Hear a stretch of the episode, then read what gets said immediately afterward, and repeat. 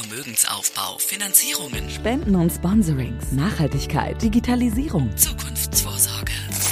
weil es um mehr als Geld geht. Sparkast im Sauerland, der Podcast der Sparkassen Arnsberg-Sundern, mitten im Sauerland und Hochsauerland. Herzlich willkommen, kann ich nur sagen, zum Sparcast im Sauerland. Wir haben wieder mal eine neue Podcast-Folge hier bei uns und zwar geht es heute um das Thema Wertpapieranlagen. Ich habe zwei Herren mir gegenüber sitzen, die sich mit dem Thema sehr gut auskennen.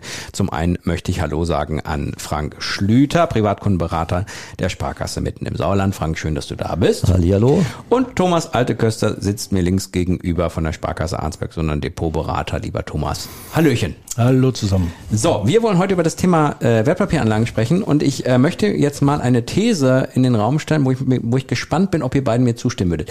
Ich würde behaupten, dass die häufigste gestellte Frage in Bezug auf Wertpapiere ist, ab welcher Summe kann ich das machen? Richtig oder falsch? Ja, das die meisten Das Kunden schon- kommen schon- schon mit der Prämisse rein und sagen, äh, bin ich denn überhaupt geeignet dafür? Ich habe doch gar nicht so viel Geld über und so weiter. Und aber da können wir die schon alle beruhigen, das geht schon ab einer kleinen Summe los. Ja, ich Das wollte ist kein gerade sagen, aber das ist schon Ja, so die häufigste Frage, so. die man hört, oder? Also ich kenne das so, wenn, wenn ich so privat, ich mich interessiert das Thema jetzt auch, da im privat, äh, privaten Umfeld sagen die schon, ah, kann man das überhaupt schon irgendwie ab 50 Euro machen oder kann man das, ist wahrscheinlich auch, auch so das Fazit, oder? Ja, im Grunde genommen ist es ja mittlerweile so, es gibt Wertpapiere an den Börsen, äh, die, die kosten noch nicht mal 5 Euro. Ja. Äh, Soll jetzt nicht heißen, äh, dass man sowas machen soll. Aber grundsätzlich, ähm, wie Frank auch schon sagte, so ab 25 Euro ist das eigentlich schon eine gängige Größe, äh, mit der man auch vielschichtig schon unterwegs Ja. sein kann. Es orientiert sich, glaube ich, dann immer auch eben an dem Preis. Aber bleiben wir mal, bevor wir jetzt sehr ans Eingemachte gehen, überhaupt erstmal äh, da. Wie, wie fängt man überhaupt in eine Beratung an, wenn jetzt jemand daherkommt und sagt, ich möchte mal hier äh, in Bezug auf Wertpapiere ein bisschen mitspielen, habe aber keine Ahnung. Also was fängt man da, wie fängt man an, das zu erklären erstmal, wie man damit umgeht? Ja, also wir versuchen erstmal überhaupt vor, äh, vorzustellen, was ist überhaupt ein Wertpapierfonds? Ähm, kann man vielleicht vergleichen mit einem Kochtopf. Ein guter Koch versucht auch ein gutes Menü äh, herzustellen. Und äh, was am Ende dabei rauskommen soll, das ist dann natürlich das, was dem Kunden auch wirklich schmecken muss. Und äh, so können wir uns das auch vorstellen. Wir haben einen großen Kochtopf und äh, je nach Prämisse, die der Kunde vorgibt, werden da halt diese entsprechenden Wertpapiere durch den Fondsmanager in diesen Topf gegeben. Das heißt, ein Fonds besteht aus mehreren Wertpapieren, die irgendwie ausgeglichen sind aus mehreren äh, Unternehmen sozusagen. Äh, und dann je nachdem, was man, wenn man zum Beispiel jetzt sagt, ich möchte jetzt mehr so auf dem Nachhaltigkeitsbereich unterwegs sein oder ich möchte mehr in Energie oder so, kann man das dann auswählen. Genau, also da gibt es die verschiedensten Möglichkeiten. Zum Beispiel, wie du schon sagst, die Nachhaltigkeitsgeschichte oder aber der Kunde gibt vor, ich möchte gerne nur in eine gewisse Branche investieren, zum Beispiel Pharmazie oder Technologie. Oder der Kunde geht halt auf eine äh, Länderauswahl und sagt, äh, ich möchte nur in Indien oder in China oder äh, generell in Schwellenländer investieren. Äh, Wichtig ist natürlich auch zu sagen, ich habe ja nicht nur Unternehmensanleihen äh, Anleihen oder Beteiligungen, sprich Aktien. Ich kann natürlich auch sagen, ich möchte so ein bisschen die die Chance rausnehmen und mehr auf, auf äh, Rentenpapiere gehen, das heißt mit Zinspapieren dabei mischen, Ja.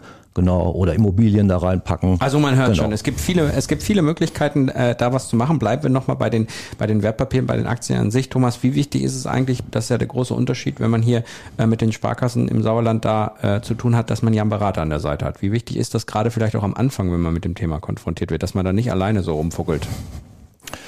Ich denke mal gerade bei dem Stichwort ähm, Anfänger, junge Leute, wobei es natürlich auch viele Ältere gibt, ähm, die irgendwann mal zu dem Entschluss kommen, vielleicht ist das was für mich, ähm, sollte man erstmal das, das Umfeld ein bisschen erläutern. Ähm, das von zwei Seiten aus. Einmal das Umfeld des Kunden. Was habe ich eigentlich vor? Wie sieht mein Vermögen aus? Wie lange möchte ich anlegen? Habe ich schon irgendwelche Kenntnisse und Erfahrungen?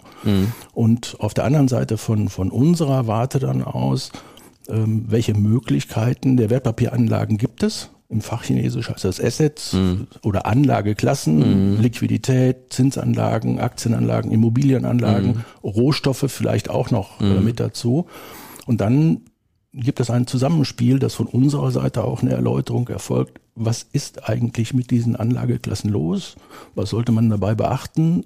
Und dann kommt man mit diesen beiden Geschichten irgendwie zusammen. und findet dann gemeinsam für den einzelnen Kunden das Portfolio letztendlich, was für ihn geeignet ist. Hm. Und äh, deswegen gibt es ja auch diese von der Regulatorik gesteuert, diese Geeignetheitserklärung, mhm. dass wir da auch letztendlich schildern, hör mal zu, nach dem, was wir gerade besprochen haben, ist dieses und dieses und jenes Produkt und auch die Kombination für dich geeignet. Ja, und das und, wird auch dokumentiert. Ja, und das ist ja, äh, wenn man es alleine macht, äh, ja, oder irgendwie online einfach nur mal ein bisschen probiert, gar nicht möglich. Und das ist ja auch der große Vorteil. Äh, Frank, würdest du sagen, ähm, gerade in eurem Job ist es auch wichtig zuzuhören, also dass man wirklich auch herausfindet, was der Kunde möchte, weil dann daran wird man ja, glaube ich, hinterher auch gemessen. Ne? Ganz genau so ist das. Also wir hören uns an, was der Kunde uns vorgibt, ähm, lassen auch keinen im Regen stehen, wenn es mal nicht so gut läuft. Wir helfen ihn, holen ihn ab und sagen, komm, äh, bleib mal ruhig bei der ganzen Geschichte. Vielleicht hast du auch einen schönen Sparplan gemacht bei der Sache. Du kaufst jetzt monatlich günstig ein, dadurch, dass die Preise im Keller sind. Und das ist ja wie wenn ich an die Tankstelle fahre, um monatlich einen festen Betrag anlegen möchte. Also wenn ich zum Beispiel an die Tankstelle fahre und jedes Mal für 50 Euro tanke, mal ist der Tank halb voll. Mhm. Manchmal ist er aber auch äh, nur zu Viertel voll oder ganz voll, je nachdem, wie gerade der Preis ist an der Tankstelle. Ne? Mhm. Und das heißt natürlich auch übersetzt auf die Wertpapiere, wenn ich mit einem festen Betrag monatlich anspare, dann bekomme ich, wenn ich einen günstigen Preis habe, mehr Anteile und das, äh, die Anteile bleiben mir natürlich nachher erhalten. Und, mhm. und wenn es wieder ansteigt, habe ich die Anteile und bekomme dadurch natürlich einen guten, guten Schub in mein Depot. Mhm. Vielleicht zu dem Thema Zuhören. Ähm, ich persönlich habe gerade ein aktuelles Beispiel. Ich äh, bin beim Orthopäden gewesen, beziehungsweise bei zwei. Hatte ein Problem am Fuß und äh, Orthopäde Nummer eins guckt drauf, verschreibt ein Schmerzmittel und ich war fertig. Und äh, eine Woche später habe ich dann äh, bei jemandem anders mich vorgestellt und da durfte ich erstmal eine Viertelstunde erzählen. Und es gab dann auch ein etwas anderes Ergebnis, aber wichtig war für mich eigentlich so dieser Aspekt, Mensch, der hat mir zugehört und ich habe mich da gut aufgehoben gefühlt.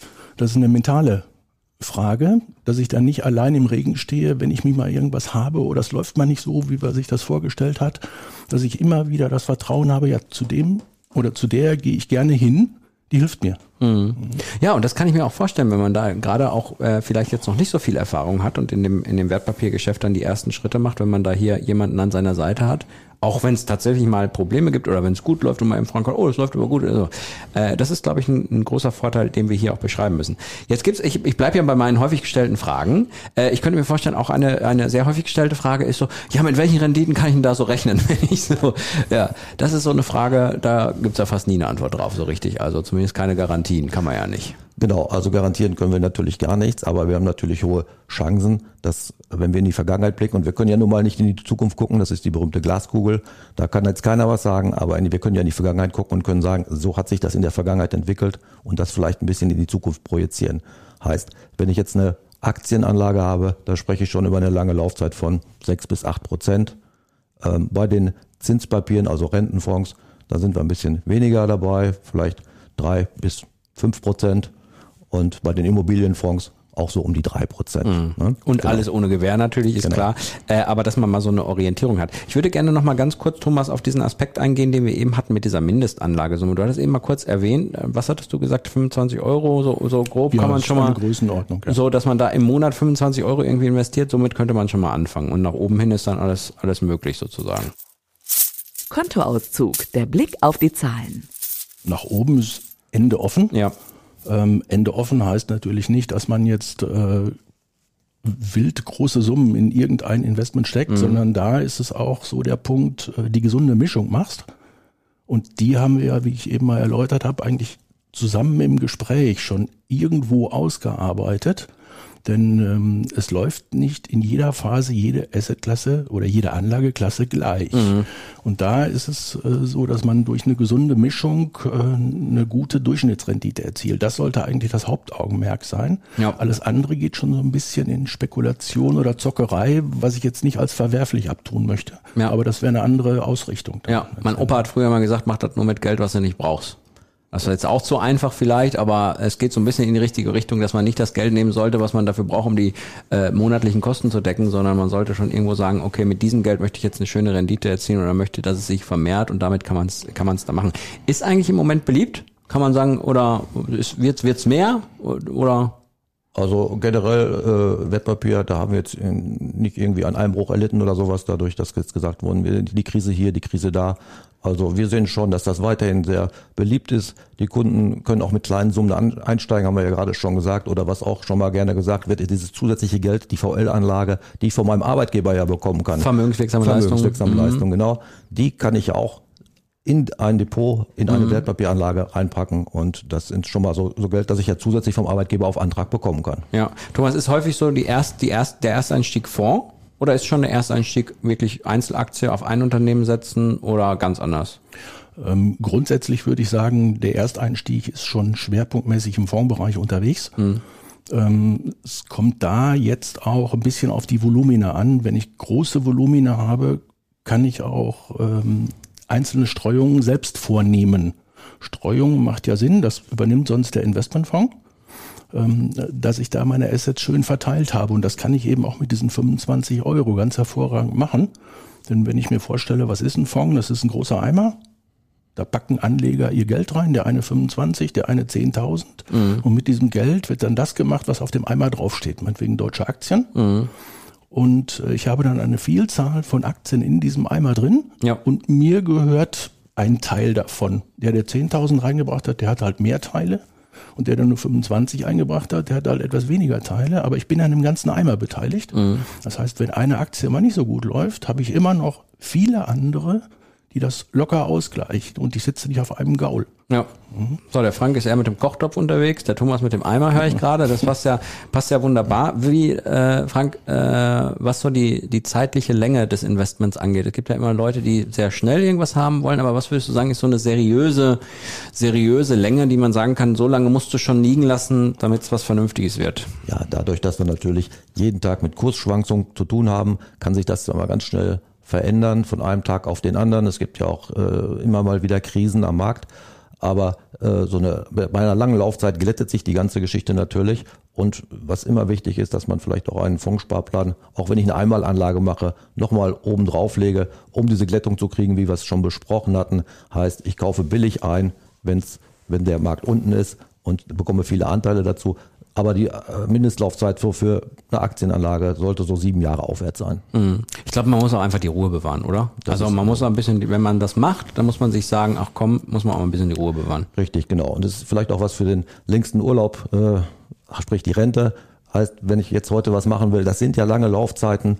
Und wenn ich die Inflation auch schlagen will, aktuell ja bei sechs Prozent plus. Ja, von daher bleibt uns im Endeffekt nicht viel anderes übrig, als eine lange Laufzeit zu wählen und auch was mit Aktien zu machen, um da keine Geldentwertung zu haben.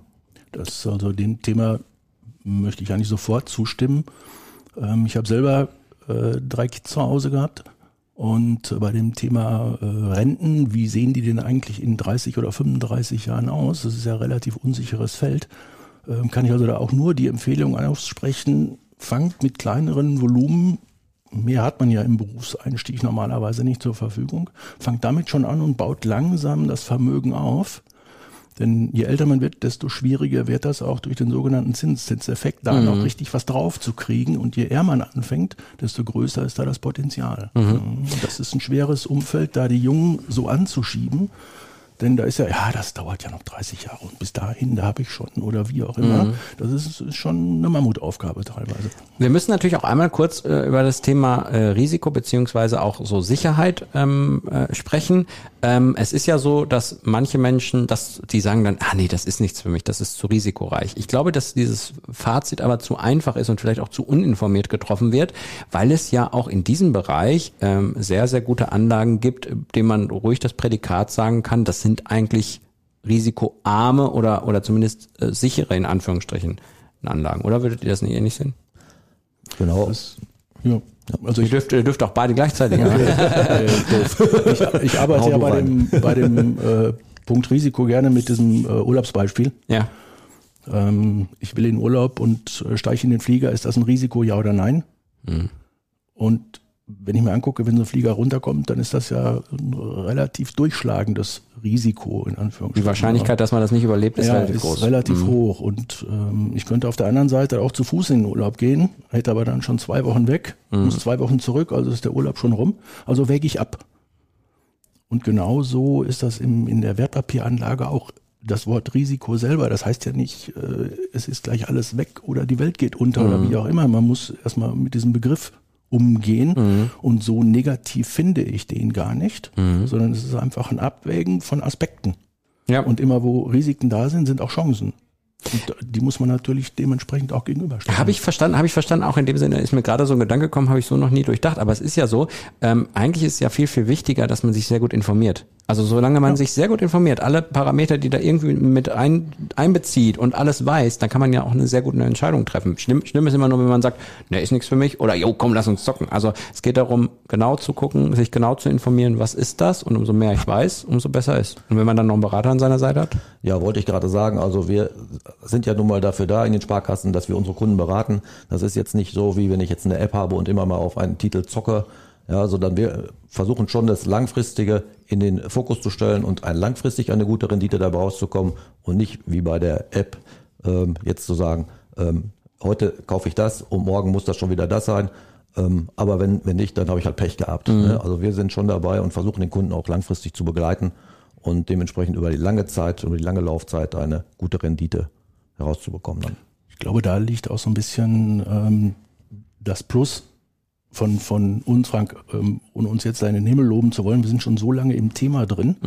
Und man könnte das vielleicht vergleichen, äh, wenn ich zu Hause am Herd stehe, was dabei rauskommt, das ist meist nicht so lecker. ähm, und wenn ich dann jemanden an der Seite habe, ob es die Frau ist oder ein Koch, äh, der dann sagt, ey, gib doch noch mal eine Prise von dem und dem da rein und auf einmal schmeckt das Ding super. Ich muss es nur wissen.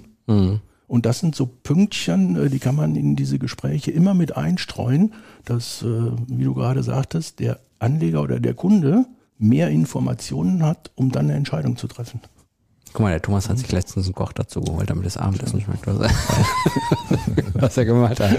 Also, also Abschlussfrage nochmal, komm, wir ziehen jetzt nochmal eben so ein kleines Fazit. Für wen ist, sind Wertpapiere was? Für wen ist Wertpapieranlage was? Ist ähm, erstmal für wen, ist jetzt die Frage, wohin zielt diese Frage. Ähm, alterstechnisch spielt das überhaupt keine Rolle. Das, äh, es kann auch ein 80-Jähriger äh, auch in Aktien anlegen, sollte man dann äh, die Kinder mitnehmen, Ja. ähm, wie es dann im Erbfall aussieht, ob das Sinn macht oder ob diese dann sofort wieder abgeben, weil dann wäre es ja, äh, Ja. hin und her macht Taschen leer, wenn, wenn irgendwelche Kostenfaktoren noch dazukommen. Aber ansonsten ist alterstechnisch da überhaupt keine Grenze zu sehen. Langfristig haben wir gesagt, wäre jung gut. Ja, natürlich. Ja, aber es geht nur umhin auch. Ja, kurzes Fazit dazu. Für jeden ist was dabei. Kommt einfach vorbei. Die Sparkassen beraten euch gerne. Ja. Ja, das ist, äh, glaube ich, ein guter Schlusssatz für, für diese Podcast-Episode. Ähm, ich freue mich sehr, dass ihr beiden da wart. To Frank Schlüter war das, Privatkundenberater der Sparkasse mit im Sauerland und Thomas Alteköster, Depotberater bei der Sparkasse Arnsberg. Sondern danke euch beiden. Ich Gerne. danke auch. Wir warten dann noch, äh, Frank, auf Thomas seine Einladung zum Abendessen, damit wir das auch mal testen können, was da. Na, hoffentlich bringt er kein Eimer mit. ja, genau, bleiben wir lieber bei dem Kochtopf-Beispiel. Danke, liebe Hörerinnen und Hörer, fürs Zuhören äh, dieser Podcast-Episode vom Sparcast. Bis zum nächsten Mal. Macht's gut. Tschüss. Tschüssi. Tschüss. Sicherheit geben, Menschen verstehen, Zukunft denken. Sparkast im Sauerland, der Podcast der Sparkassen Arnsberg-Sundern. Mitten im Sauerland und Hochsauerland. Weil's um mehr als Geld geht.